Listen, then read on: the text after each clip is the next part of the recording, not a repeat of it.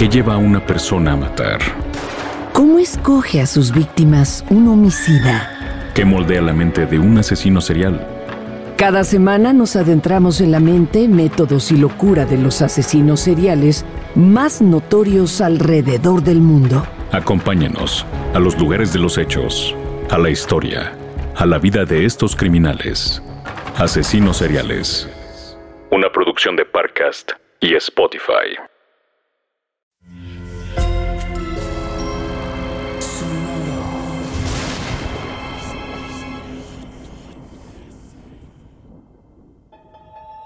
Portal Sonoro no se hace responsable de las visiones, pesadillas o encuentros cercanos del cuarto tipo que puedan suceder antes, durante o después de la experiencia. Para una experiencia sonora completa recomendamos audífonos para dejarte envolver por el mundo de experimentos retorcidos. Escucha bajo tu propio riesgo. La obediencia ciega del humano sucede por ignorancia. Es una actitud que niega los principios de autonomía y de libre albedrío nos referimos a esa obediencia en la que no existe razón moral o ética que cuestione lo que se ordena. Solo existe demasiado miedo o demasiada admiración hacia la figura de autoridad, es decir, hacia quien solicita la actitud de obediencia. Pero, ¿por qué existe tanta obediencia ciega y hasta qué extremo puede llegar? Son muchos los experimentos retorcidos en torno a este tema, y hoy nos referiremos a uno de ellos. Abramos entonces en tu mente una ventana al conocimiento de la obediencia ciega como arma de manipulación en el campo médico. En un operativo de guerra, un líder de las Fuerzas Especiales de la Marina de los Estados Unidos, Edmund Gallanter, comanda su pelotón. Su misión, ayudar a los habitantes locales a rescatar un poblado tomado por terroristas fanáticos. El pelotón debía quedarse a una distancia de kilómetro y medio de los terroristas como parte de la estrategia trazada. Sin embargo, Galanter tiene otra idea en mente. Les pide a todos los miembros de su pelotón que se quiten el GPS que permite al cuartel general localizarlos a la distancia indicada. Es momento de mostrarle a esos idiotas lo que significa pelear con nosotros de verdad. El equipo duda en seguir la orden, pero no duda lo suficiente es mayor el miedo a su líder y a ser tildados de cobardes. Los soldados se retiran el localizador y se mueven hacia donde presuntamente están los terroristas. El riesgo es grande y muy pronto uno de los soldados es alcanzado por una bala. Muere al instante. Galanter toma una posición de francotirador y comienza a disparar. Mueren ancianos y niñas a manos de su rifle. Poco después, los locales traen consigo un hombre moribundo del bando contrario. Al verlo, Galanter saca un cuchillo y lo acribilla una y otra vez. Luego de esto, con el hombre muerto y desangrado, Galanter ordena a sus subalternos que se pongan alrededor del cuerpo para sacar una foto de victoria a manera de trofeo. El pelotón, nuevamente, lo hace a pesar de sentir que algo no está bien. Once meses después, Varios miembros de ese pelotón acuden al Servicio de Investigación de las Fuerzas Especiales para denunciar los hechos. Galanter es encontrado culpable. Sin embargo, el entonces jefe de las Fuerzas Armadas de los Estados Unidos pide absolver de todo cargo a Galanter, pretextando que el militar solo cumplía órdenes. Solo cumplía órdenes. Galanter es absuelto de sus crímenes de guerra y ahora vive en la tranquilidad de Florida. Caso cerrado. Ahora escucha. Solo escucha el sonido de las manecillas. Escucha cómo se desvanecen una a una.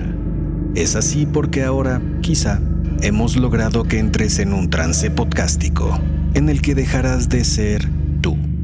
Y hasta que escuches las manecillas de nuevo, mi voz te permitirá entrar por unos minutos en la cabeza de Nancy, una enfermera del hospital de St. Peters que está a punto de pisar la intersección donde se cruzan las líneas retorcidas de la obediencia ciega, la urgencia y la venganza. Sonoro presenta Experimentos Retorcidos. Y esta es la voz de tu anfitrión, Alejandro Joseph.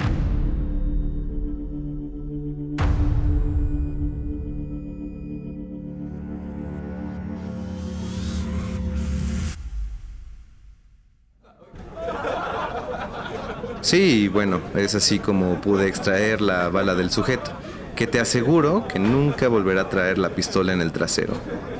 Es el Dr. James, a quien admiras y con quien sueñas que te voltea a ver de esa manera que lleva a los doctores a encontrarse con las enfermeras en los cuartos de descanso. Todos escuchan atentos a James, incluso los pacientes. Ríen con sus anécdotas.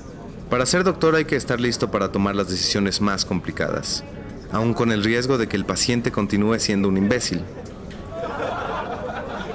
Oye, Killian, tú sabes de eso, ¿no?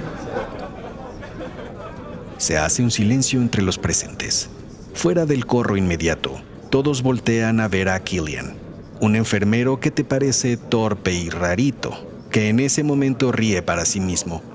Sí, doctor. Me refiero a lo de ser imbécil, no a las decisiones complicadas. Los presentes ríen con ese cierre, incluso Killian, pero luego deja de hacerlo. Agacha la cabeza y se aleja discretamente de la escena. Killian, no te vayas, le dices. Killian se detiene un momento de espalda a todos. ¿Olvidaste tu dignidad por aquí? No la vayamos a pisar más, dices. Y la gente vuelve a reír. Killian, es broma. ¿O no?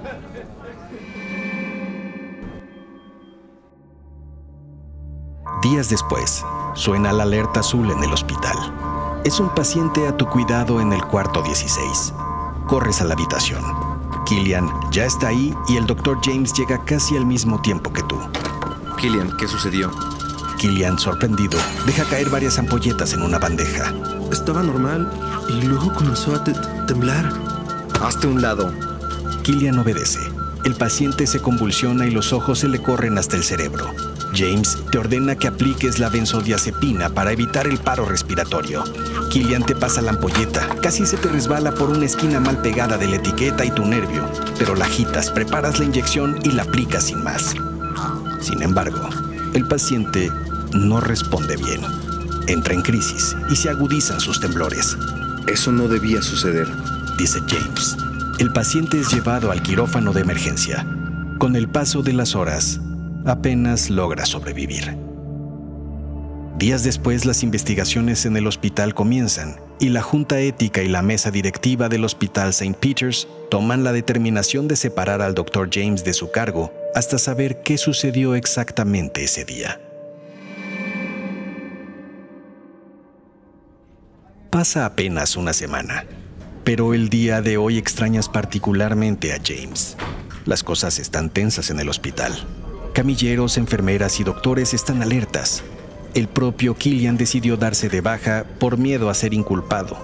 Las historias de James siempre te parecieron un descanso de recoger y vaciar cómodos, poner curaciones en llagas y deambular por un pasillo y otro. Pero además de las historias, James te hacía reír como nadie, aún a costa de Killian. Ay, James, suspiras. Sales de tu ensueño y recuerdas que es día de visitar a tu abuela en el asilo. Desde hace más de cinco años la internaste. Su demencia senil, combinada con tus turnos en el hospital, hicieron imposible el seguir cuidándola en casa. Al llegar a su cuarto, te parte el corazón verla tumbada en su cama. Tomas de tu bolso un puñado de fotos que sirven para que platiques con tu abuela y la obligues a recordar. Hola, abuela, traje unas... Enfermera, quiero ir al baño.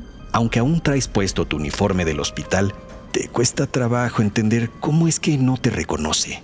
Soy yo, tu nieta abuela, pero ahora mismo busco a alguien que te ayude. Dejas las fotos en una pequeña mesa a un lado de la cama y sales. ¡Nancy!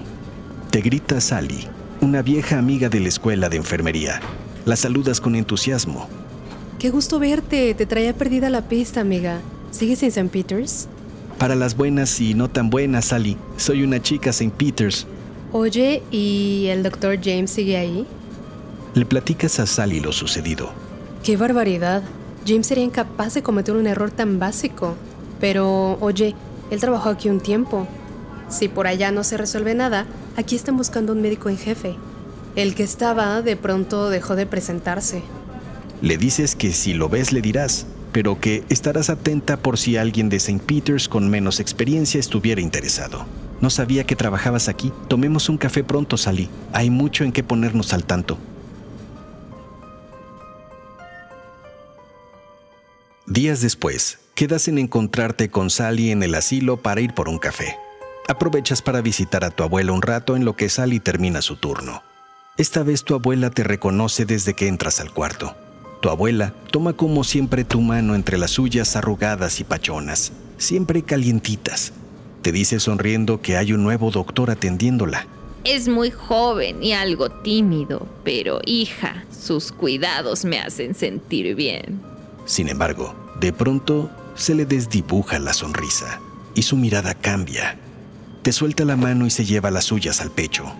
¿Quién eres? Vienes a robarme, cabrona. ¡Policía! ¡Policía! Tratas de calmarla, pero continúa gritando. Te empuja y golpeas la mesa. Las fotos que habías dejado la semana pasada salen volando y se riegan por todo el piso. Sales del cuarto algo espantada y cierras la puerta tras de ti. Nunca la habías visto tan agresiva y desorientada.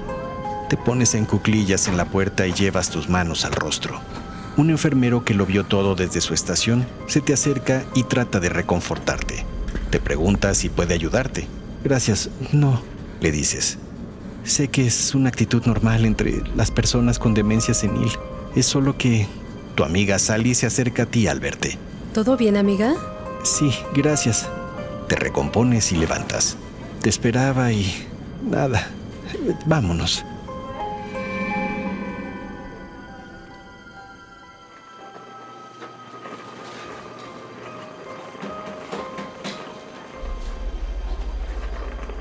Tomas té y galletas con Sally en Pont Saint-Spirit, una panadería cercana que les gusta a ambas.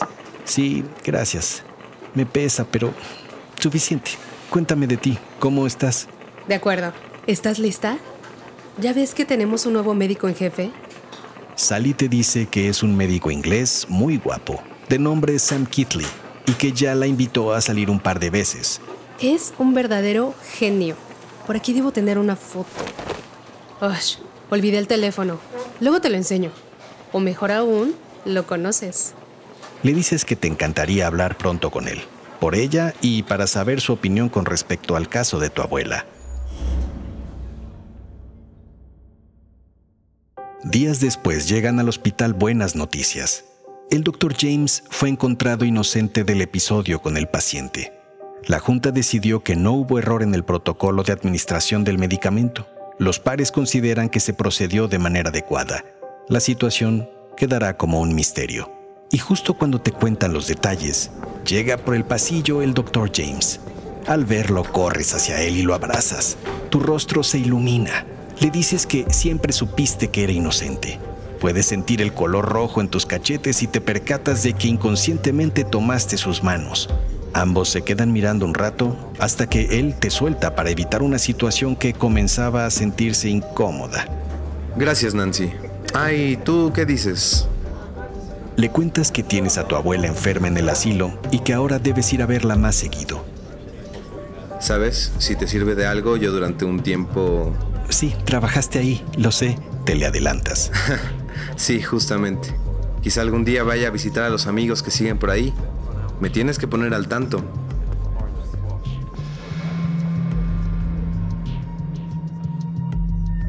Has visto a James varios días en el hospital. Incluso han comido juntos en el comedor del hospital algunas veces. Pero la ilusión de ver a James y convivir con él se desvanece cada vez que llegas al asilo a visitar a tu abuela. De hecho, preferiste no ir varios días para no tener que enfrentar su demencia. El día de hoy vas al asilo. Ella está irreconocible. Su semblante es ahora un alargado rostro, casi el de un muerto de no ser por la saliva que escurre constantemente de sus comisuras. Es ahora un saco de huesos. Incluso sus manos regordetas son ahora esqueléticas. Ni siquiera reacciona ante tu presencia. Tienes el corazón destrozado y no entiendes el porqué su rápido deterioro. Todas las veces que has intentado hablar con el doctor en jefe han sido en vano el día de hoy no lo tolerarás.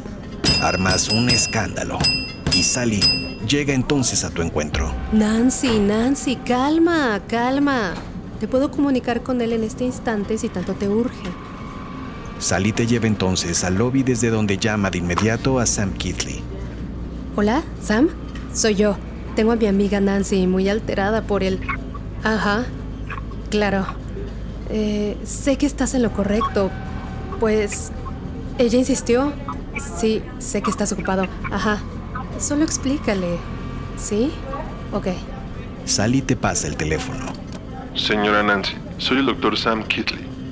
Doctor, entiendo que está ocupado. Solo le pido que me explique qué le dan a mi abuela.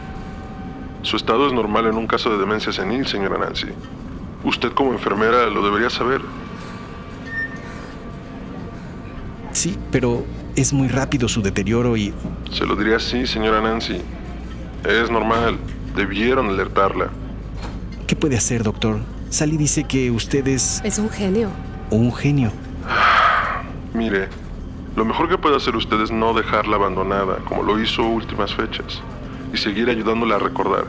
Yo puedo integrarla a un protocolo experimental con Astroten, un medicamento prometedor, pero no hay garantías. Lo que sea, doctor, se lo agradezco. Cuente con mi apoyo. Cuelgas el teléfono. Tu amiga Sally te soba la espalda y luego te abraza con fuerza. Te intenta reconfortar diciéndote que todo estará bien, que el caso de tu abuela es complicado, pero que si alguien puede saber qué hacer, es Kitley.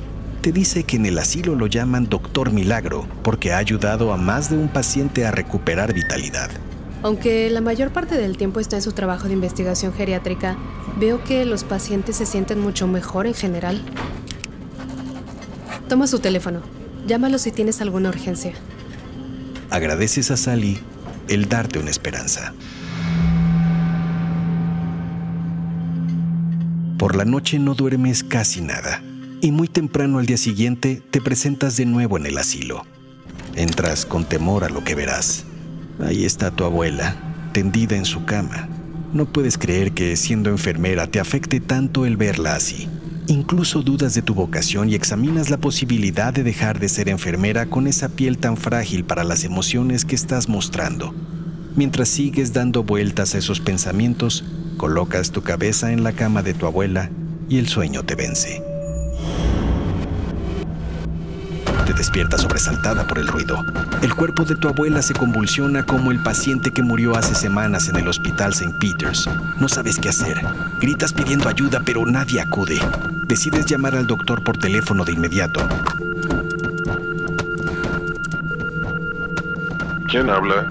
Soy Nancy, doctor. Mi abuela se está convulsionando y nadie viene a ayudarla. Muy bien, Nancy. No se alarme. Usted es enfermera. Siga mis instrucciones y todo estará bien. Abra la gaveta. La cómoda junto a la cama de su abuela. Sí, hay varias ampolletas y algunas jeringas. Busque la que dice Astroten. Prepárela e inyecte a su abuela 20 miligramos de inmediato. Comienzas a preparar la inyección cuando lees la etiqueta. Doctor, la etiqueta dice que por ningún motivo exceder 10 miligramos. Yo sé lo que hago. Administrele los 20 miligramos. Yo llego en cualquier momento al asilo y firmo los documentos de autorización. Pero... Mire, soy el doctor en jefe, Nancy. Creo que sé de lo que hablo. 20 miligramos. Entre más se tarde, menos posibilidad de mantener con vida a su pariente. Dejas entonces a Kitley en el altavoz del teléfono mientras cargas la jeringa. Con 20 miligramos. Tu mano te tiembla al acercar la jeringa a tu abuela. Entra en ese instante Sally. Nancy, Nancy. No puedo. Me dice Kitley que le ponga 20 miligramos, pero aquí dice que... No lo hagas. No, espera. Eh, Sam, ¿estás ahí? Se hace un silencio mientras los pitidos comienzan a acelerarse. Sam. Sí, mira, Sally, deja que Nancy haga lo que le dije. ¿Acaso no confías en mí? Claro, es solo que... En ese momento entra al cuarto el doctor James. ¿Qué sucede aquí? El doctor Kitley nos pide que... Las estoy perdiendo. Solo hagan lo que les digo y pronto si quieren que viva. Escuchas el tono de ocupado en el teléfono. James pregunta por lo que dijo el doctor Kitley. No, de ninguna manera. Eso mataría a tu abuela. Busca benzodiazepina en la gaveta. Es lo único que la puede salvar en este momento. Sin embargo, mientras cargas la nueva inyección con benzodiazepina, recuerdas cuando el propio James te pidió que administraras esa misma medicina al paciente del hospital y en lo que aquello resultó. Dudas. No sabes qué hacer. Tienes que tomar una decisión y tienes las dos jeringas listas. Cualquiera de las dos puede matar a tu abuela y no tienes razón para confiar en ninguno de los dos médicos, pero al mismo tiempo piensas que ambos deben saber más que tú. Finalmente, alzas una de las jeringas e inyectas a tu abuela cuando el monitor ya no registra latidos.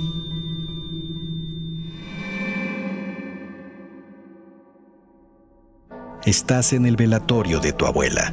Estás triste, pero al menos, gracias a tu decisión, lograste que viviera un par de meses más y hasta pudo recobrar un poco de lucidez sus últimos días. Te llamó hija de nuevo antes de que partiera. Murió por causas naturales. Sientes entonces el brazo del Dr. James abrazarte. En el otro extremo del cuarto velatorio, tu amiga Sally te saluda agachando rápido la cabeza. Ella también está triste, pero porque terminó con el Dr. Kitley. Él había acabado la relación con un frío mensaje de texto y luego desapareció.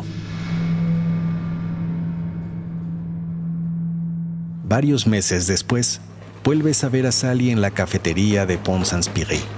Ahora ella sale con un tal Mendoza, un vendedor de seguros. Y mira. Sally te muestra un anillo de compromiso. Ah, y te voy a mostrar una foto de él. Ahora sí, no olvide el celular como aquella vez. Aquí, así. Hazla hacia la izquierda para que veas más. Toma su celular y comienzas a pasar las fotos. Sally y Mendoza en la playa. Sally y Mendoza en casa jugando con un perro. Sally y Mendoza celebrando con champaña hasta que, de pronto, Sally aparece con Killian. ¿Qué haces aquí con Killian? Le preguntas muy intrigada. ¿Killian? No conozco a ningún Killian. Este, este, ¿quién es este entonces? Ay, no he borrado esa foto. Ese no es ningún Calin o Killian o ese que dijiste. Ese es el doctor Sam Kitley. El mundo se te derrumba por completo. Comienzas a atar cabos. Killian estuvo la noche del paciente en el hospital que hizo que casi terminara la carrera de James y pudo cambiar las etiquetas de los medicamentos. Killian era ese con el que hablabas por teléfono el día que casi matas a tu abuela. Killian era ese que estaba prófugo. Fuiste obediente. Y eso casi te hace matar dos veces. Meses después llega al hospital un hombre sin identificación que presenta un cuadro agudo de intoxicación. Lo llevan al cuarto 16 del hospital de St. Peter's. Cuando entras, ya está ahí el doctor James. Te mira muy serio. Cuando te das cuenta, el paciente es Killian, que está sedado por completo. Miras al doctor James. 12 miligramos de astroten. Un medicamento que, según se comprobó durante estos meses, suministrarlo entre 10 y 15 miligramos deja en coma a los pacientes aunque los mantiene vivos.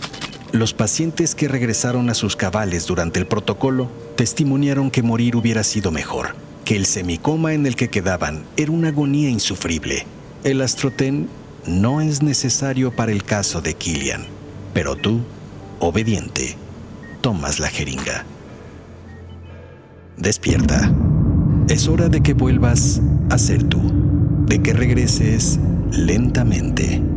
Escuchas las manecillas de nuevo una a una mientras te haces consciente de que despertaste del hipnosis, no por obediente, sino por las manecillas que te hacen salir del trance podcástico al escuchar experimentos retorcidos.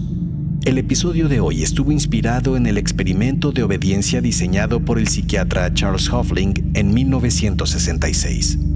Con él, Hoffling buscaba conocer la reacción de enfermeras al recibir órdenes que no cumplían con los estándares de trabajo en un hospital dadas por una persona que ellas pensaran que era un doctor. Los estándares de hospital que serían violentados en el experimento serían administrar una dosis arriba de la recomendada en la etiqueta de la medicina, cumplir órdenes dictadas por un doctor vía telefónica, utilizar una medicina no autorizada por el sistema de salud y que la voz del doctor que diera la orden no fuera conocida por la enfermera. Para la ejecución del experimento, Hoffling y su equipo prepararon un placebo al que bautizaron como Astroten, mismo que fue colocado al alcance de las enfermeras evaluadas. Enseguida, un falso doctor las llamaba por teléfono y les daba la orden de aplicar el Astroten en una dosis mayor a la que claramente se marcaba como la dosis máxima en la etiqueta de la medicina. Ante la posible duda de las enfermeras, el falso doctor debía tranquilizarlas diciendo que él iría después como médico responsable a autorizar la dosis y el medicamento. El experimento tuvo un escabroso resultado. 21 de las 22 enfermeras participantes estuvieron dispuestas a obedecer las órdenes del falso doctor al pie de la letra, comprobando así la relación de poder entre doctores y enfermeras y cómo la obediencia ciega puede poner en riesgo la salud de los pacientes en lugar de beneficiarlos.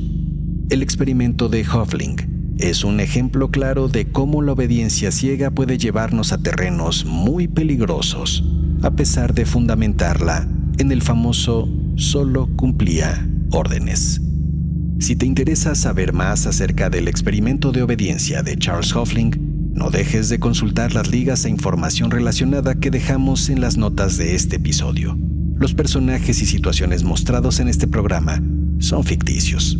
Cualquier parecido con la realidad es mera coincidencia. En la producción de este programa estuvimos Fernando Caligari Santamaría, Karina Ratchet Riverol, Israel el Doc Kellogg Pérez, Daniel el Dr. Doom Valenzuela y un servidor Alejandro House Joseph. Experimentos Retorcidos forma parte de un colectivo de espeluznantes relatos de terror, suspenso y del lado más oscuro de la raza humana llamado Portal Sonoro. ¿Qué tal si te dejas poner la piel de gallina en un maratón de los más de 150 episodios disponibles y luego nos cuentas cómo te fue. Este equipo de experimentos retorcidos, el desquiciado escritor de El mundo de Stephen y el autor del libro prohibido, te lo agradeceremos. No olvides recomendarnos con tus conocidos y dejarnos unas líneas en Spotify o Apple Podcast. Tus comentarios nos alientan a seguir produciendo estas series y sirven para que más gente entre a este portal sonoro. Yo te espero en el próximo episodio, en el que exploraremos un nuevo Experimento retorcido.